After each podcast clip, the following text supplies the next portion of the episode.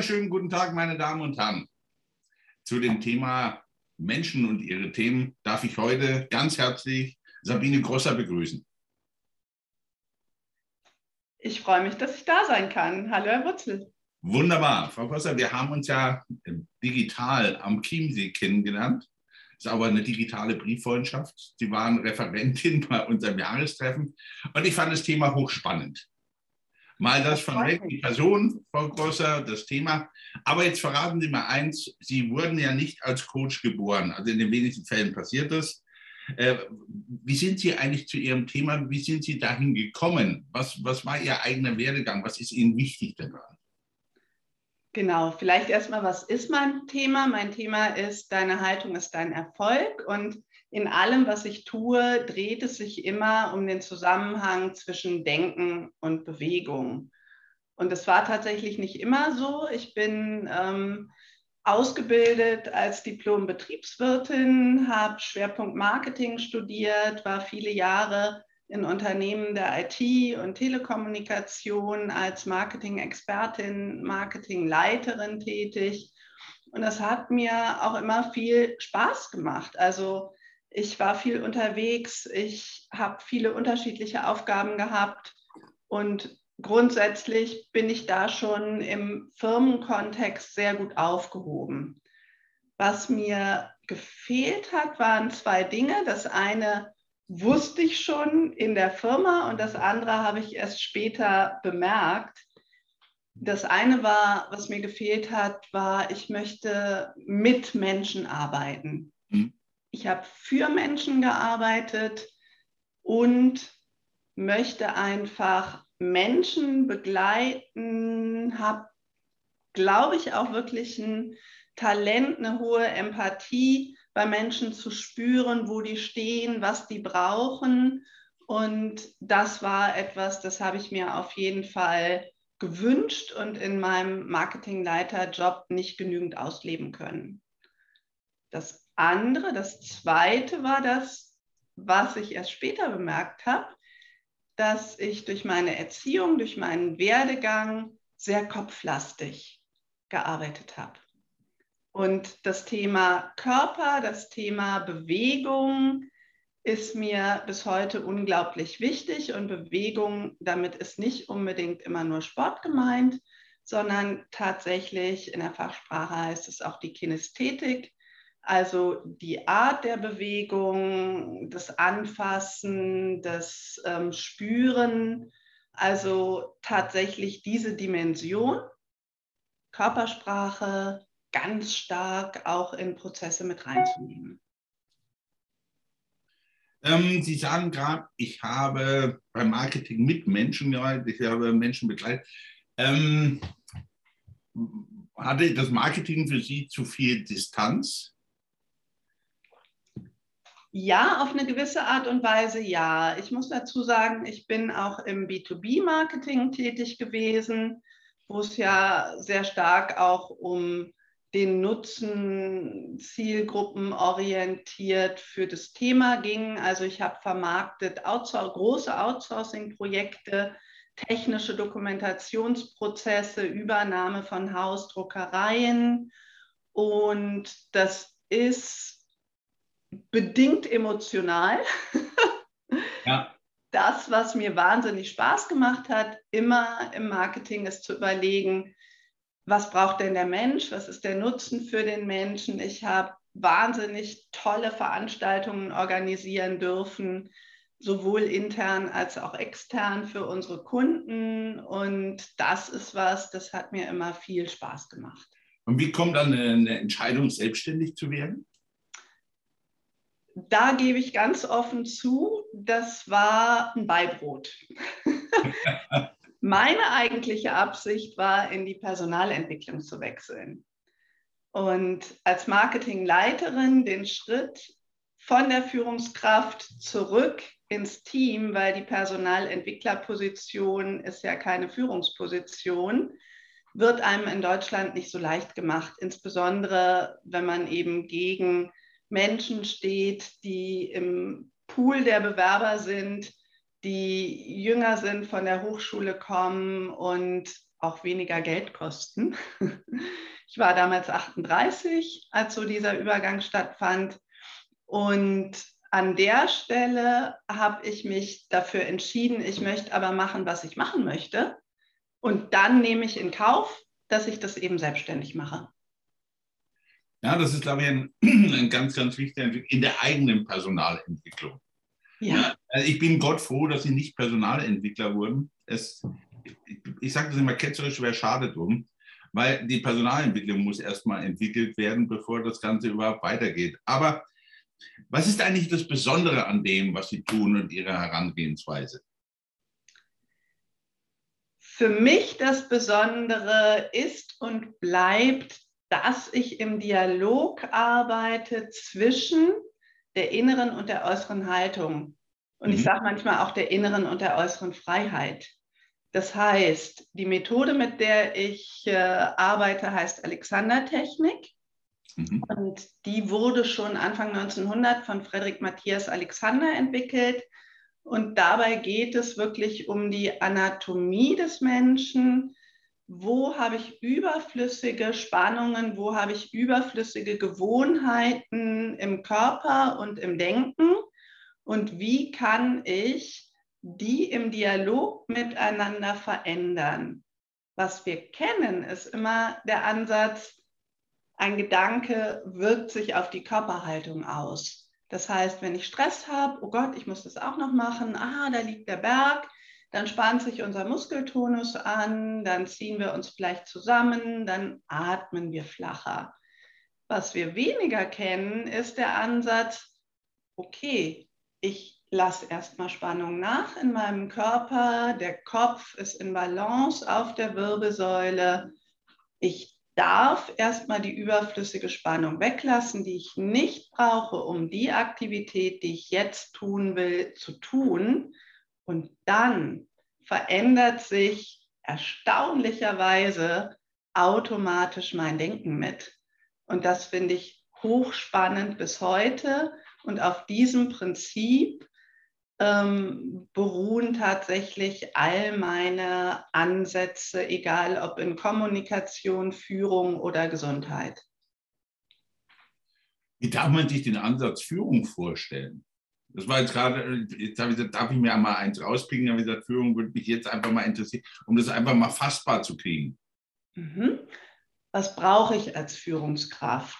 Als Führungskraft brauche ich eine innere Haltung von Klarheit, Stressresistenz sicherlich auch und zu wissen, wohin ich möchte und eine äußere Haltung von Zugewandtheit, Dienstleistungsorientierung, Charisma.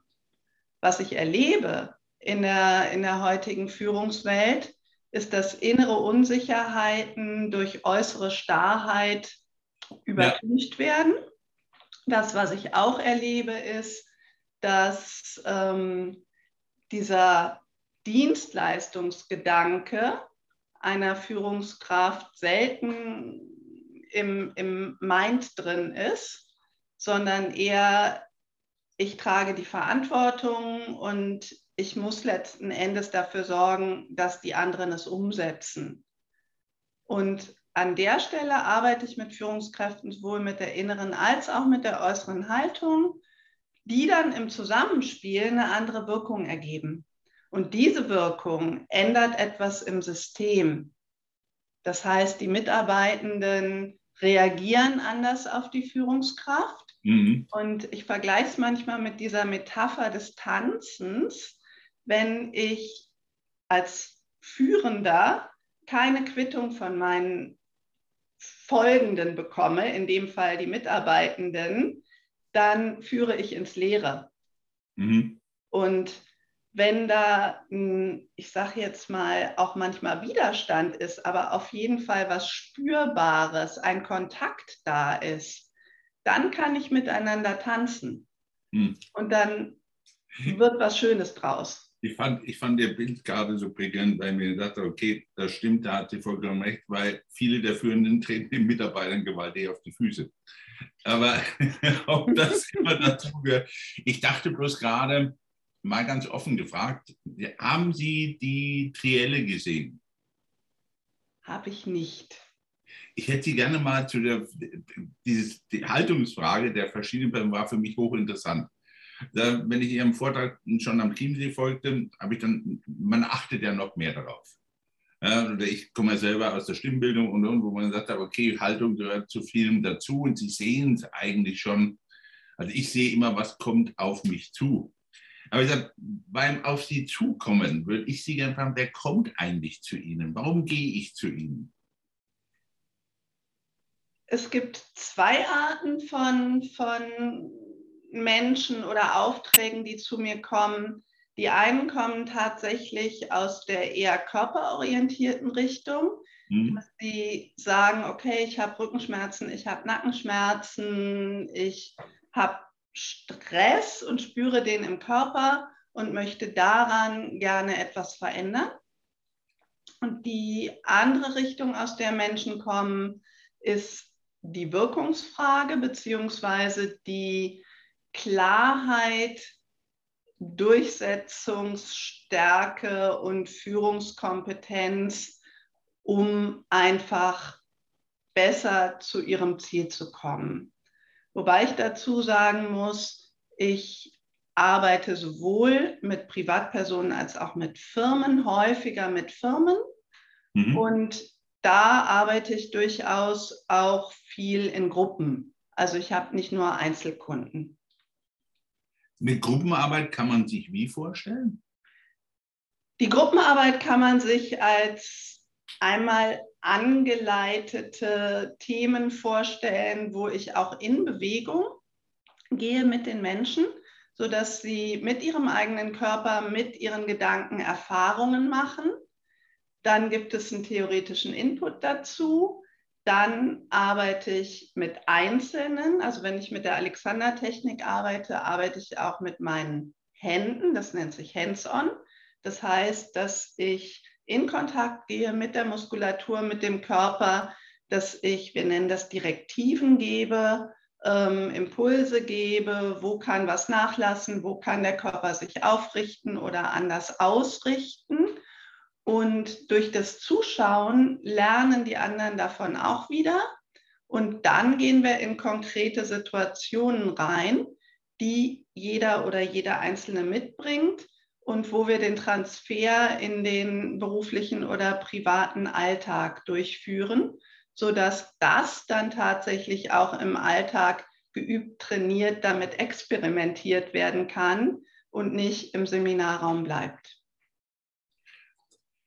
Aber vieles von den Spannungen oder den Problemen, die doch die Menschen haben, die zu ihnen kommen, auch in den Gruppen, bringen die doch auch privat eigentlich schon mit. Weil ich habe so das Gefühl inzwischen, weiß nicht, wie Sie sehen, für viele ist das Lebensgefühl schlechthin der Stress geworden.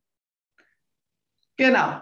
Also ich frage auch immer, die Stress, Eustress. Ne? Und letzten Endes, wenn wir von Stress sprechen, meinen wir immer so die tagtäglichen Stressfaktoren. Und manchmal kommt auch noch ein Lebensevent obendrauf, wenn also der Kanal eh schon voll ist und dann noch sowas wie Tod, Verlust eines Menschen, Verlust eines Jobs, Krankheit und auch für die komplette Welt Corona dazu kommt, dann ist einfach eine Überforderung. Mhm. Und ähm, das, wie ich damit arbeite, ist in drei Stufen. Die eine Stufe ist rein SOS regenerativ. Mhm. Die zweite Stufe ist instrumentell. Das heißt, zu gucken, wo kann ich Stressfaktoren eliminieren, reduzieren. Und die dritte Stufe ist der mentale Teil. Und da wirklich zu gucken, was sind verinnerlichte Überzeugungen, die mir nicht gut tun? Was sind Antreiber, die auf der einen Seite zwar positiv, auf der anderen Seite aber zu stark ausgeprägt sind, dass sie mir Druck machen? Zum Beispiel Perfektionismus oder mach's den anderen recht in Kombination ganz, ganz stark wirksam, weil auf der einen Seite möchte ich Harmonie und möchte hilfsbereit sein und auf der anderen Seite möchte ich das, was ich mache, auch noch im Detail perfekt machen. Und dafür reicht normalerweise die Zeit nicht. Mhm. Ähm, wenn wir gerade beim Thema Stress und Druck sind, wie haben Sie die fast letzten zwei Jahre Corona empfunden? Was hat sich bei Ihnen verändert? Also eins, was ich sagen kann, dass mich die komplette Breitseite erwischt hat. Mhm. In dem Sinne, dass ich tatsächlich Mitte März 2020 meinen Kalender für das komplette Jahr mit tollen Aufträgen gefüllt hatte und von jetzt auf gleich 80 Prozent meiner Aufträge erstmal abgesagt wurden. Parallel dazu ist mein Vater, der damals im Pflegeheim lebte, mit Corona Anfang April auf die Intensivstation gekommen und meine Mutter, die sich bei ihm angesteckt hat, war zu Hause in Quarantäne mit Corona vor lauter Angst und Panik und auch noch von den Nachbarn gemobbt. Also mit anderen Worten, ich hatte das volle Programm. Warum? Wie bin ich, mit, wie bin ich damit umgegangen? Ja natürlich die Frage.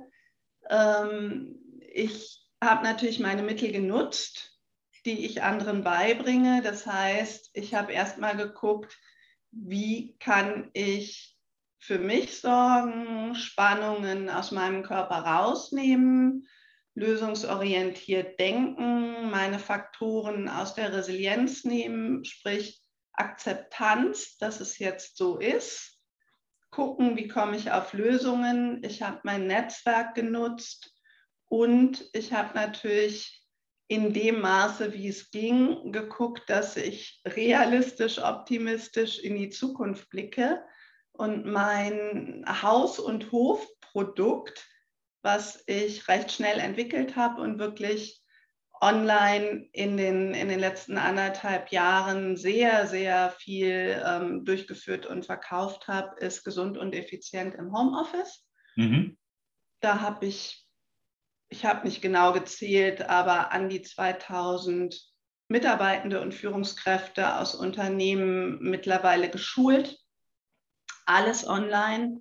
Und auch da habe ich mich sehr, sehr schnell eben eingearbeitet in Zoom, in Teams, in die notwendigen Tools und geguckt, dass ich andere auch da unterstütze mit dem Thema Körpersprache, mit dem Thema Wirkung und Präsenz. Was gehört denn dazu, wenn ich Gespräche online führe? Was gehört denn dazu, wenn ich online oder auch ähm, auf Distanz mit meinen Mitarbeitenden in Kontakt bleiben möchte. Und äh, das ist auch für die Zukunft ein immer noch extrem wichtiges Thema.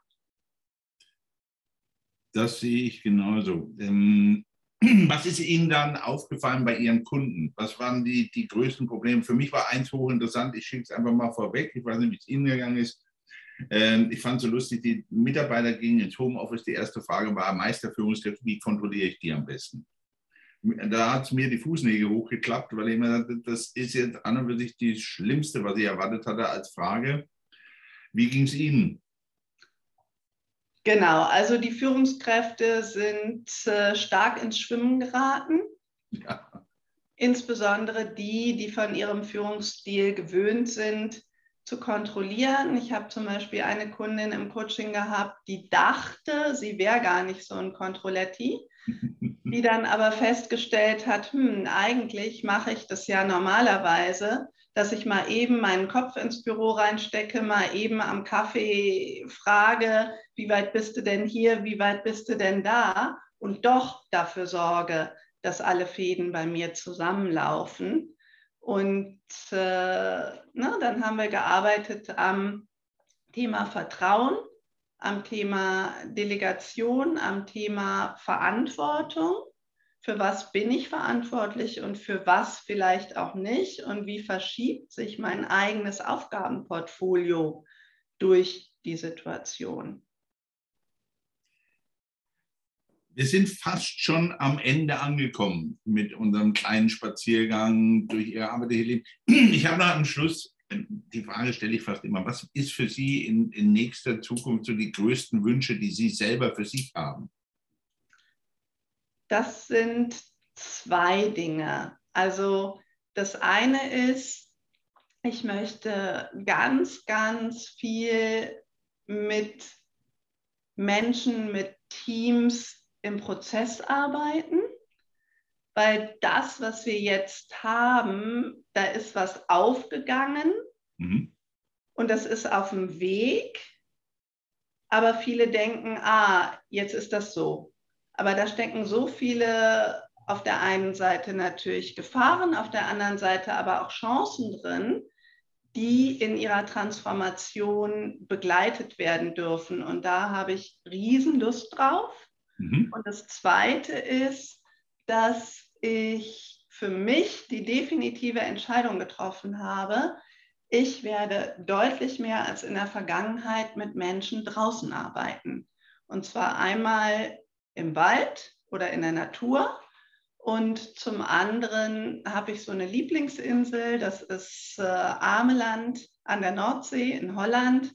Und da Teams und Menschen mit hinzunehmen, an ihren Visionen, an ihren Zielen, an ihrer Ausrichtung zu arbeiten, unter Zuhilfenahme der Gegebenheiten wie der Leuchtturm, der Strand, das Watt, die Bildergalerie, die Natur, der Sand, der Wind, ja, und was das mit uns Menschen macht, wieder vom Computer wegzukommen und hm. stattdessen in die, in die eigene Wahrnehmung zu kommen, das macht für mich einen Riesenunterschied. Kann ich, mir, kann ich mir vorstellen, vor allem so wie Sie beschrieben, wie Sie arbeiten, wie Sie, wie Sie selber Ihren Beruf umsetzen. Ähm, wie weit wollen Sie sich selber noch auslasten? ich habe. Sie, sind, Sie sind ja auch richtig, richtig unter Dampf, was, was ich jedem wünsche, was ich jedem Coach wünsche, dass es Aufträge sind und und. Aber die, die Person, Frau Grosser, muss, glaube ich, auch da auf sich achten, oder? Genau, das war eine riesen Lernkurve, teil, teilweise schmerzhaft auch in den letzten anderthalb Jahren, die auch wieder was mit meinen inneren Antreibern natürlich zu tun hat. Und was ich gelernt habe in dem, in dem letzten Jahr, war tatsächlich ganz genau zu gucken, wofür bin ich verantwortlich und wofür auch nicht im Kontakt mit meinen Eltern und ich habe ganz klar für mich auch nochmal, was tut mir gut, wo sind meine Energiebringer und wie baue ich die wiederum in meine Arbeit ein. Weniger auf, oh je, ich brauche jetzt Aufträge, mehr in Bezug auf, wo ist meine Leidenschaft, wo ist mein Herz und wie bringe ich das in die Welt, was mir wichtig ist. Ein schöneres Schlusswort hätten Sie kaum sprechen können. Ich bedanke mich für die Zeit, die Sie mir geschenkt haben. Ich freue mich darauf, dass wir demnächst noch weiter miteinander arbeiten. Wir werden sehr, sehr gerne einen Podcast mit Sandro Wolf zusammen machen und mehr andere Geschichten. Ich bedanke mich heute für Ihre Zeit, wünsche Ihnen alles Gute und bis demnächst. Vielen Dank, Herr Wutzel. Ich habe mich sehr gefreut, dass wir das heute miteinander hier besprechen durften. Ein wunderschönes Wochenende wünsche ich. Danke gleichfalls.